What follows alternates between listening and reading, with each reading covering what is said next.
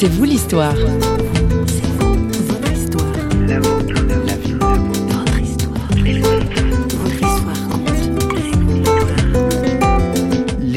D'autrefois avaient une approche de la lutherie qui était une approche signifiante. C'est-à-dire ce qu'ils faisaient devait avoir du sens et tout était fait en analogie avec le Créateur.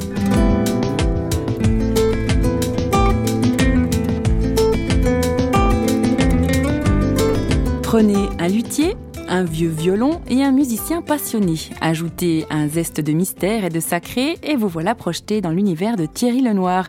Aujourd'hui dans C'est vous l'histoire, eh bien, nous parlons de lui, mais c'est aussi celle d'un mystérieux violon crucifié. Intrigué? Pour en savoir plus, Muriel Ramoni est allée à la rencontre de Thierry Lenoir. Suivons-les sur les rives bleues du Léman jusqu'à la clinique de la Linière où notre invité travaille en tant qu'aumônier.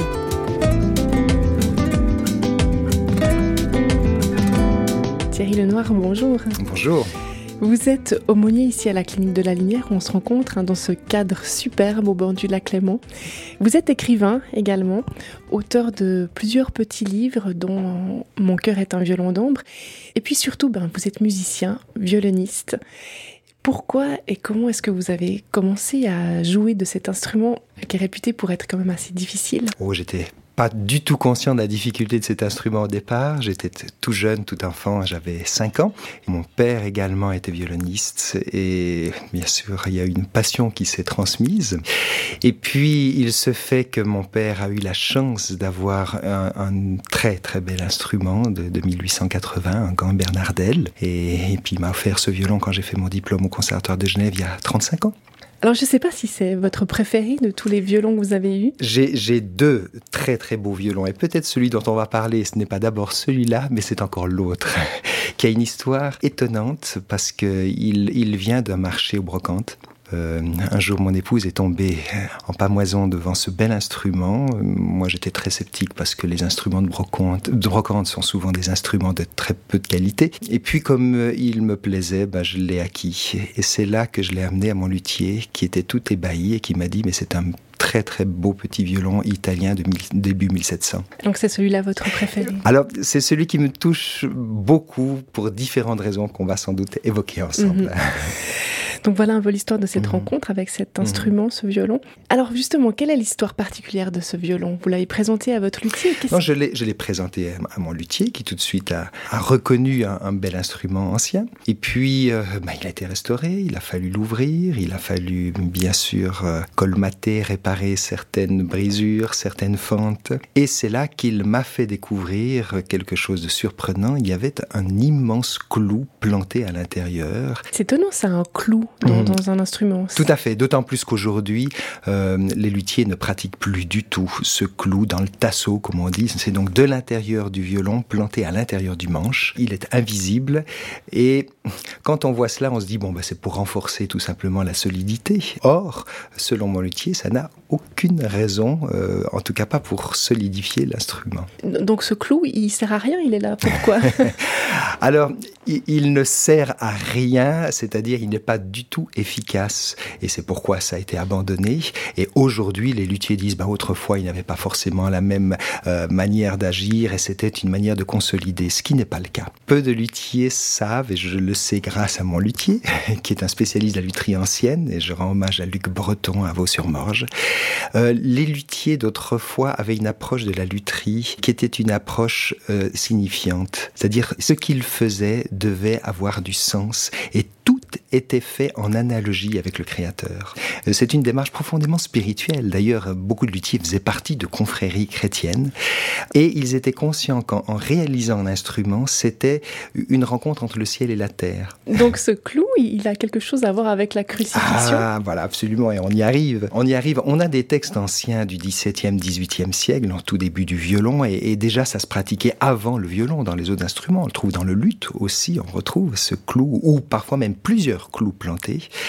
Euh, ce clou, eh bien, c'est tout simplement faire mémoire. Euh, mémoire, bien sûr, de la crucifixion. Parce qu'on a des textes anciens qui disent que les, les cordes, qui étaient en boyau à l'époque, non pas boyau de chat comme on dit, mais c'était des, des boyaux d'agneau. Et c'est pas pour rien que c'était l'agneau qui était choisi. Les textes disent les cordes d'agneau tendues sur le bois sont à l'image du Christ tendu sur la croix. Donc il y, avait, il y avait toute une symbolique spirituelle. Et pour justement faire mémoire jusqu'au bout, au moment où le luthier avait terminé son instrument et qu'il estimait que cet, cet, instrument était digne à la fois de, de, réunir le ciel et la terre euh, dans cette belle dimension spirituelle et digne de chanter et de chanter au travers de son âme, alors il plantait le clou pour qu'on n'oublie jamais le sacrifice du Christ pour nous. Et comment est-ce que vous, vous avez réagi euh, en apprenant ça de, ce violon un peu perdu dans cette brocante que vous avez un petit peu sauvé hein? ah, bah, Bien sûr, pour moi, là, c'est d'abord le, fait de retrouver cet instrument. Il y, a, quelque chose de magique. C'est un instrument qui est là depuis plusieurs siècles, qui a circulé. Je connais pas son histoire, et puis voilà qu'il m'arrive comme une grâce. Et, c'est des instruments qui vivent des centaines, des centaines d'années. Là aussi, il y a toute une réflexion spirituelle. Je peux me dire, ben, je suis tout fier d'avoir cet instrument. J'ai dit mon violon, puis non, c'est pas mon violon. Il a été à tant d'autres avant moi. Il sera encore à d'autres après. Et c'est une belle leçon de la vie. Tout ce que l'on a, on ne le possède pas, on l'a en prêt. Euh, et du coup, ben, on est dans l'émerveillement de se dire, bah voilà, pour le moment, il est là entre mes mains pour chanter et il continuera à chanter après moi comme il chantait avant moi. fête au château il y a bien longtemps, les belles et les beaux, nobles au noble sang, de tout le royaume on est venu dansant Tourne les vieux, tourne les vieux, tourne et s'en vont. Tourne les vieux, tourne les violons. Grande fête au rameau et Manon à 16 ans. Servant en ce château comme sa mère avant. Elle porte les plateaux lourds à ses mains d'enfant. Tourne les vieux, tourne les vieux, tourne et s'en vont. Tourne les vieux, tourne les violons. Le bel uniforme, le beau lieutenant, différent des hommes d'ici blond et grand.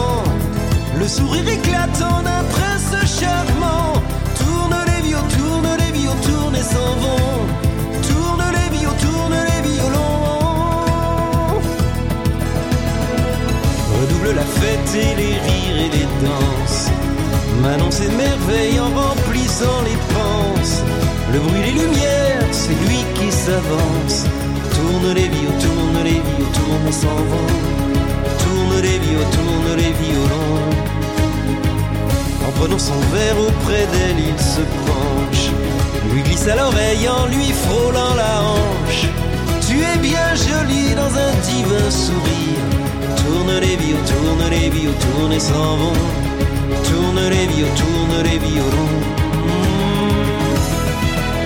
On vient d'écouter Jean-Jacques Goldman, Tourne les violons.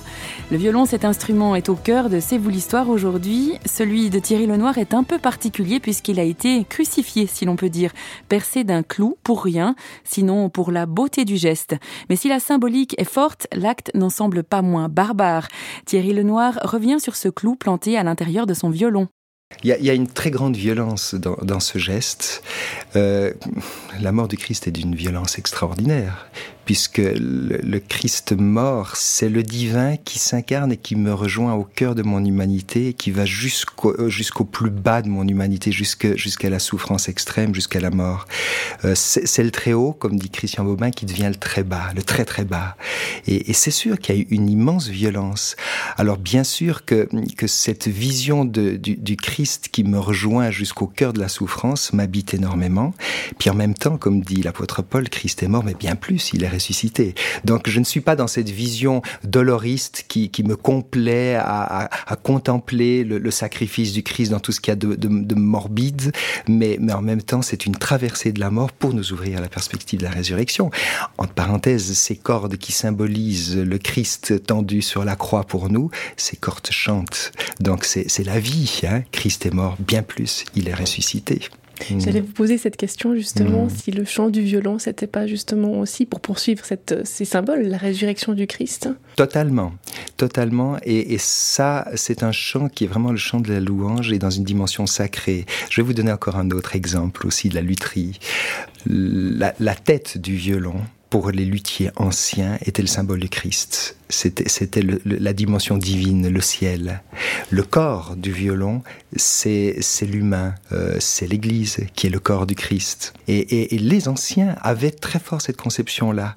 Et du coup, les clés d'accordage qui donnent l'attention aux cordes et qui permettent justement à ces cordes de trouver le bon ton pour jouer, les clés d'accordage se trouvent au niveau de la tête. Et Malheureusement, ça a été oublié par la suite. Les cordes de boyau ont été oubliées aussi pour le métal. Et du coup, on a fait des, des petits tendeurs d'accordage qui se trouvent au-dessus, du, enfin juste en dessous du chevalet, on dirait presque au nombril du violon, euh, dans, son ventre. Et on cherche l'accord là, ce qui est quand même très significatif d'une perversion de, de, l'idée même où, l'accordage devait se faire à la tête, c'est-à-dire dans cette recherche de, la tête qui est le Christ, et non pas dans dans cette vision nombriliste où on cherche l'accordage euh, à notre niveau, oubliant finalement de, s'élever vers, vers le divin et vers le céleste. Hmm. Ça change quelque chose pour l'instrument, cet accordage différent? Alors oui, ça le change. Bon, c'est très très infime, mais c'est vrai que de charger euh, le cordier, donc l'endroit où les cordes sont accrochées vers le bas, de le charger, ça, ça perturbe un tout petit peu les vibrations, malgré tout. Euh, c'est ça qui, qui est merveilleux, c'est qu'en même temps, toute cette symbolique qui est là et qui porte la construction du violon, non seulement c'est beau, euh, c'est beau esthétiquement, c'est beau dans, sa signification, mais c'est juste aussi. Euh, ce qui est beau est, bon en réalité. Et ça aussi, c'était un concept de l'esthétique et du bon euh, et du beau que les anciens portaient. Si c'est beau, c'est que ça fonctionne.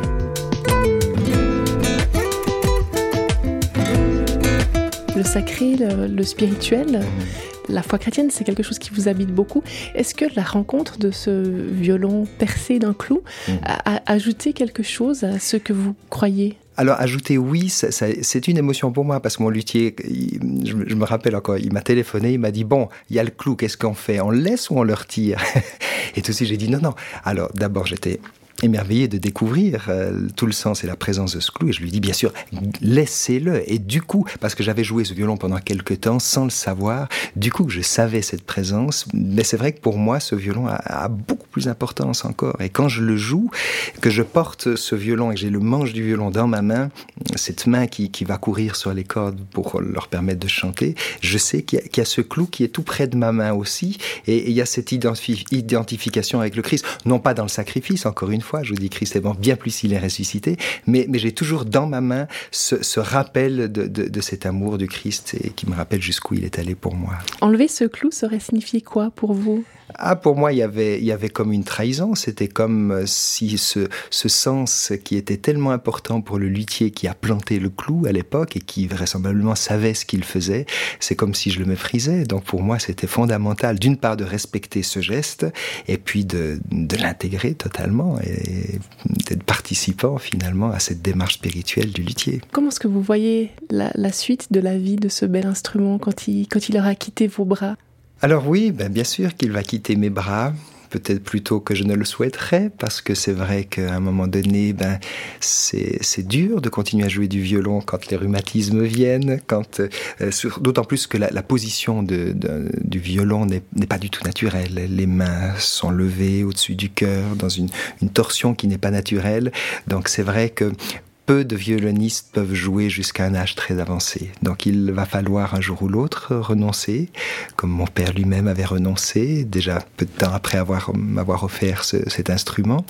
En même temps, c'est une démarche spirituelle auquel je me, je me prépare. Je me dis, bah, finalement, je vais arrêter de le jouer, puis je vais le transmettre. Alors je suis déjà en train de réfléchir qui va pouvoir continuer à jouer cet instrument, parce que cet instrument va continuer à jouer bien au-delà. Je le souhaite de tout cœur. Alors on va lui souhaiter une belle vie encore à cet instrument. Merci Thierry Lenoir. Je vous en prie, avec plaisir.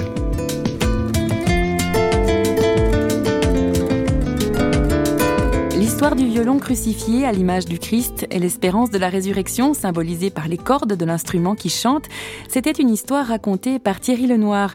Nous vous rappelons que notre invité est également l'auteur d'un petit roman où il est question du violon, bien sûr, mais aussi de rencontres et de spiritualité. Son titre, c'est Mon cœur est un violon d'ambre aux éditions Vie et Santé. Une lecture à faire, qui sait? Et d'ici là, portez-vous bien en attendant le prochain rendez-vous de C'est vous l'histoire. Si vous vous ennuyez, n'hésitez pas à faire un tour sur notre page Facebook ou alors sur notre site internet www.parole.ch. À bientôt!